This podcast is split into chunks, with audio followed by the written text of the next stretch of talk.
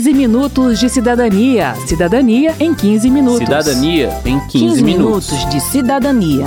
Cidadania em 15 Cidadania minutos. em 15 minutos. Você vai ouvir agora a edição do 15 Minutos de Cidadania sobre Liberdade Econômica. Ela foi ao ar originalmente em novembro de 2022. Juninho de burocratas, milhões de burocratinhos há. Quem os desburocratizar, com desburocratizador será. Você sabe o que é liberdade econômica? É o conceito que embasa uma lei de 2019 que estabelece novos princípios para a relação entre o governo e a iniciativa privada. E é por isso o tema desse 15 minutos de cidadania. Eu sou Márcio Aquilissardi. E eu sou Verônica Lima.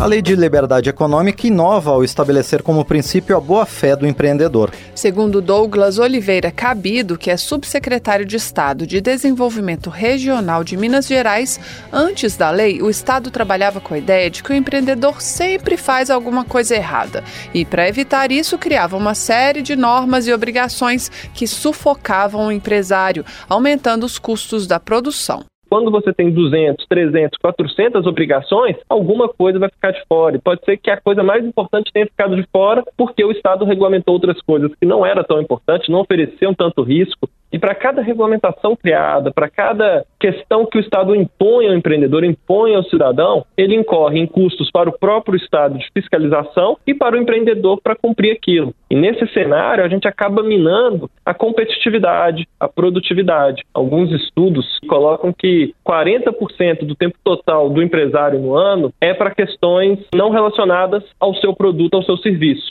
Essa presunção de boa-fé não significa uma carta branca na mão do empresário. O Estado continua com a obrigação de fiscalizar e punir as condutas ilegais, diz o deputado e relator da lei, Jerônimo Gergen, do PP do Rio Grande do Sul. Você não vai pegar lá na calçada da rua e abrir um, uma banquinha achando que está tudo bem. Não, quando você fala mudando a relação, é um entendimento de que abra o seu negócio, subentenda-se que você está cumprindo as regras e, caso estiver, siga trabalhando. Se não estiver cumprindo, será punido por certo. Em outras palavras, não se trata de reduzir necessariamente as regras a serem cumpridas, completa o deputado, mas de retirar a obrigação de provar de antemão que as regras estão cumpridas.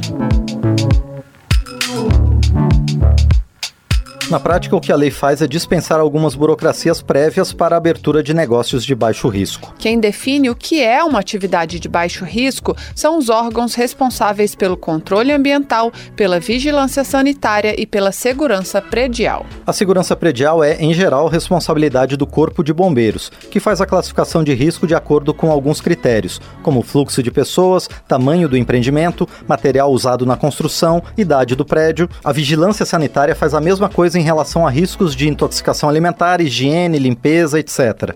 E o órgão ambiental faz sua avaliação de riscos de poluição e outros prejuízos ao meio ambiente. Quando uma atividade econômica é classificada como de nível 1, numa escala que vai até 3, pelos três órgãos, ela não precisa mais de autorização do poder público para funcionar, como explica o Douglas Cabido se não oferece risco a ninguém, por que, que eu tenho que passar em, alguma, em algum órgão público pedindo autorização para eu poder funcionar? O que a pessoa tem que fazer, o que o empreendedor tem que fazer é fazer o seu registro na junta comercial ou no governo federal, caso ele seja o MEI, e a inscrição fazendária, quando for o caso, para ele poder funcionar não vai precisar mais de um selo de um órgão que não tem nenhum tipo de relação com ele, não vai precisar esperar mais um agente público que tem mil demandas ir a uma loja, ir ao estabelecimento para ele poder funcionar. A lista de negócios dispensados de alvará pode ser elaborada pelos governos municipais, estaduais ou pela União.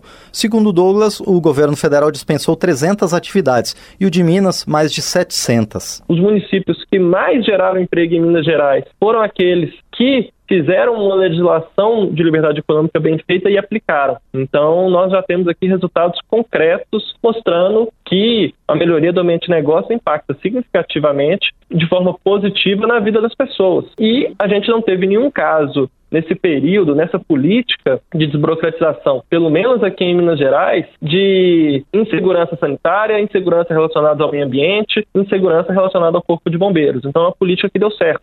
A Isis Ferreira, da Confederação Nacional do Comércio, concorda que a Lei de Liberdade Econômica favorece a geração de empregos e a competitividade, além de facilitar a abertura de novos negócios e a formalização dos antigos. Hoje, você pode abrir uma empresa, né, deixar ela lá com uma empresa de pequeno porte, por exemplo, e você pode é, operar com um sócio só. Antes, você não podia fazer isso, você tinha que ter uma, uma participação mínima ali, pelo menos, né, de um segundo sócio na na, estrutura societária da empresa.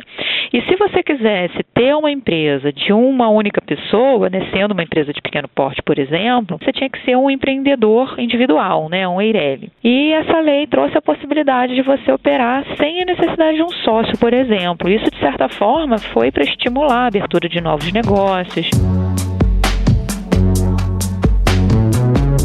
Antes, a pessoa que não tinha perfil de MEI, microempreendedor individual, mas também não contava com um segundo sócio para sua empresa, podia se formalizar como empresa individual de responsabilidade limitada, EIRELI. Mas para isso, ela precisava transferir para a empresa bens e valores no total de 100 salários mínimos, ou 120 mil reais em valores de 2022. Uma lei de 2021 extinguiu as EIRELIs, transformando todas as existentes em sociedade limitada unipessoal que é um tipo de empresa que não demanda segundo sócio nem capital social. O Silas Santiago, do Sebrae, lembra que a Lei de Liberdade Econômica não foi a primeira a tentar facilitar a vida dos pequenos empreendedores.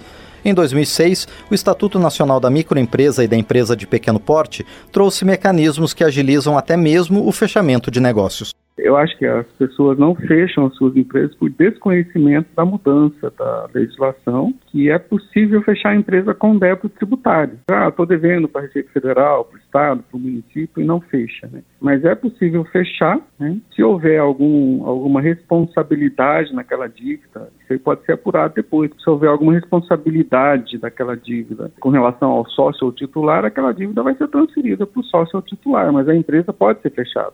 Nas palavras da Isis Ferreira, da Confederação Nacional do Comércio, a Lei de Liberdade Econômica veio para fortalecer uma agenda de simplificação que já estava em curso no país. Juntos, estados, municípios, juntas comerciais e outros agentes se uniram para facilitar a vida dos negociantes.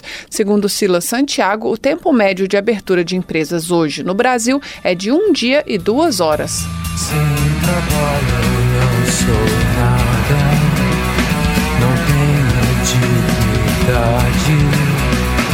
Não sinto. Um segundo grupo de medidas da Lei de Liberdade Econômica tem relação com as normas de trabalho. Vamos a elas. A primeira é a simplificação do e-social. Segundo Silas Santiago, inicialmente o que o e-social fez foi digitalizar a burocracia, em vez de simplificar os processos.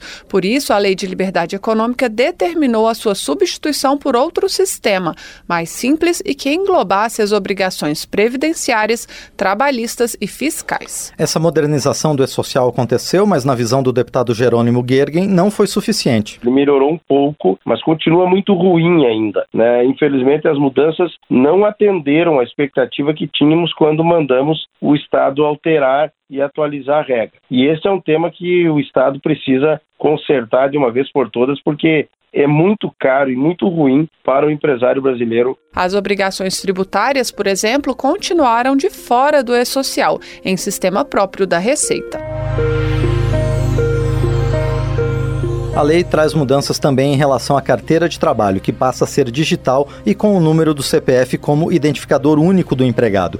A carteira eletrônica já existia, mas agora passa a ser o meio principal de emissão do documento. Toda pessoa que tem CPF tem carteira de trabalho eletrônica e todos os registros trabalhistas já estão sendo anotados ali, mesmo que o trabalhador não tenha acesso ao aplicativo, como explica o João Paulo Ferreira Machado, do Ministério do Trabalho e Previdência. Ah, é uma pessoa que não tem no momento um smartphone para ter acesso ao aplicativo. Mas a anotação dele vai estar sendo feita do mesmo jeito, o direito dele está sendo garantido, a informação está disponível e melhor ainda do que antigamente, que se o empregado perdesse, né, o seu papel ali, a sua carteira, para ele recompor aquelas informações e conseguir fazer prova, muitas vezes ele tinha uma dificuldade muito grande. A partir desse processo é, eletrônico, não há mais esse risco, que a informação está armazenada, a qualquer momento ele consegue acessar e os órgãos públicos têm essa informação também disponível a todo tempo. A nova carteira pode ser acessada pelo aplicativo Carteira de Trabalho Digital ou pelo portal gov.br. Vale a pena acompanhar os registros feitos em seu nome, diz o João Paulo. Logo que a informação é enviada, ela já aparece no aplicativo e o empregado então consegue verificar se o seu registro está correto, se a remuneração que está acordada está corretamente informada, o seu cargo. Também, é, por meio desse aplicativo, quando ele é, perde o seu trabalho e, e vai precisar requerer um seguro-desemprego, por exemplo, ele requer por meio do aplicativo e ali ele acompanha toda a questão, quando vai para o banco, quando está disponível, a conta que vai ser paga. O benefício do abono salarial também aparece para o trabalhador ali. Enfim, todos os serviços trabalhistas estão evoluindo para estarem num único local. Olha a banana banana olha a banana maçã, banana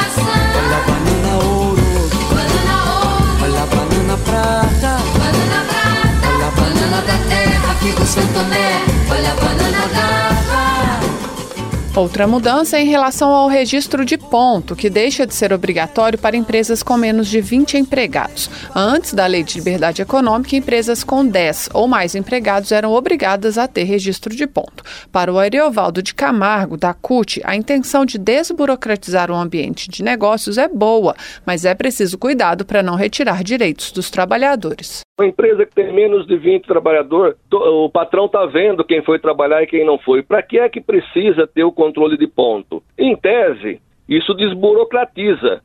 O problema que tem é que ao você eliminar esse tipo de situação, você coloca uma condição de que o trabalhador possa exercer uma jornada acima da sua jornada prevista em contrato, sem que haja, por parte do, do, do, empregador, a compensação disso com pagamento de horas extras, por exemplo. O João Paulo Machado, do Ministério do Trabalho, recomenda que todo empregador, mesmo que não seja obrigado, faça o controle de ponto.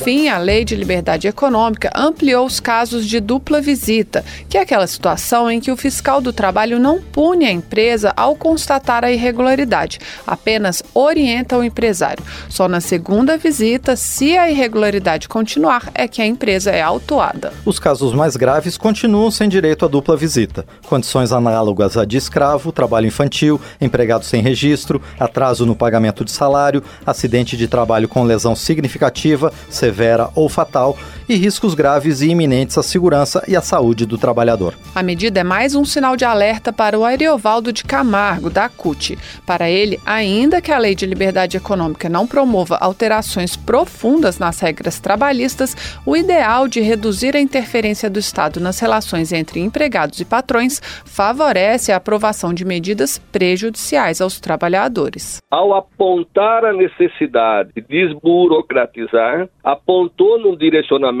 de que você precisava estabelecer novos mecanismos. E a partir dos novos mecanismos que foram sendo introduzidos, é que nós fomos criando, por parte dos legisladores, mecanismos para ir retirando direitos trabalhistas. E aí nós estamos assistindo, por exemplo, a desregulamentação do contrato de trabalho e sem nenhum contrato de trabalho, por exemplo, de trabalhadores em aplicativos, a própria questão da legislação é, relativa as empregadas domésticas, a construção de mecanismos que você permita que o trabalhador possa, dia que trabalha, recebe, o dia que não trabalha, não recebe através do contrato intermitente de trabalho, ou seja, um trabalhador pode ter um contrato formal de trabalho e não ter um único centavo de remuneração no mês se ele não for chamado para trabalhar. Acorda às quatro, tomo meu café, dá um cheiro na mulher e nas crianças também. Vou pro trabalho com o céu ainda escuro, respirando esse apuro que só minha terra tem. Termina aqui o 15 Minutos de Cidadania, que teve produção de Cristiane Baker e de Lucélia Cristina, reportagem em texto de Verônica Lima, trabalhos técnicos de Newton Gomes, edição de Márcio Aquilissardi, apresentação de Verônica Lima e de Márcio Aquilissardi. Se você tem alguma dúvida, mande pra gente. O e-mail é rádio.câmara.leg.br e o WhatsApp é 61 999 78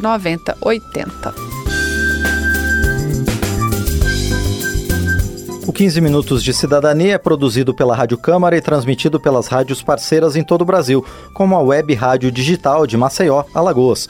Você pode conferir todas as edições do programa no site radio.câmara.leg.br e no seu agregador de podcast preferido. Uma boa semana e até o próximo programa.